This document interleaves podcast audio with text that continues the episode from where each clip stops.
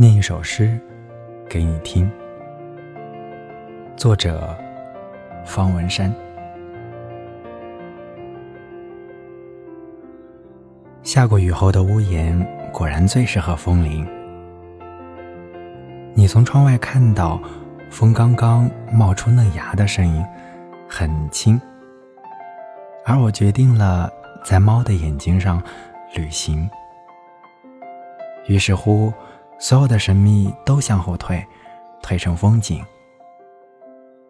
只有隐藏的够灵巧的事情，才能长成蒲公英，然后毫无负担的跟着前进，很小心，因为害怕将只敢在梦中喜欢你的我的那部分吵醒。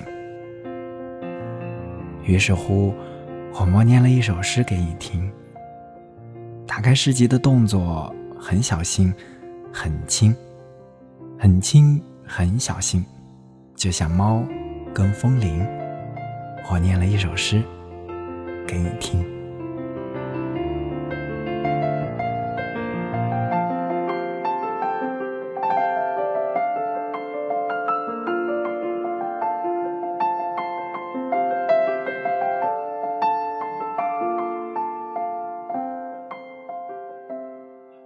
我想你一定和我一样，在某段时光里，把自己的心交给了别人。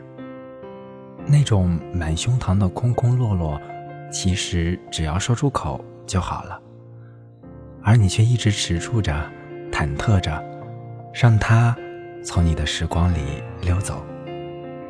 百度百科上说，这种没有说出口的喜欢，叫暗恋。我暗恋你吗？也许吧。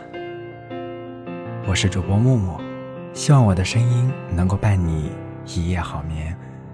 你一定很喜欢记忆里的那个人，所以念一首诗给他听吧，默念也可以。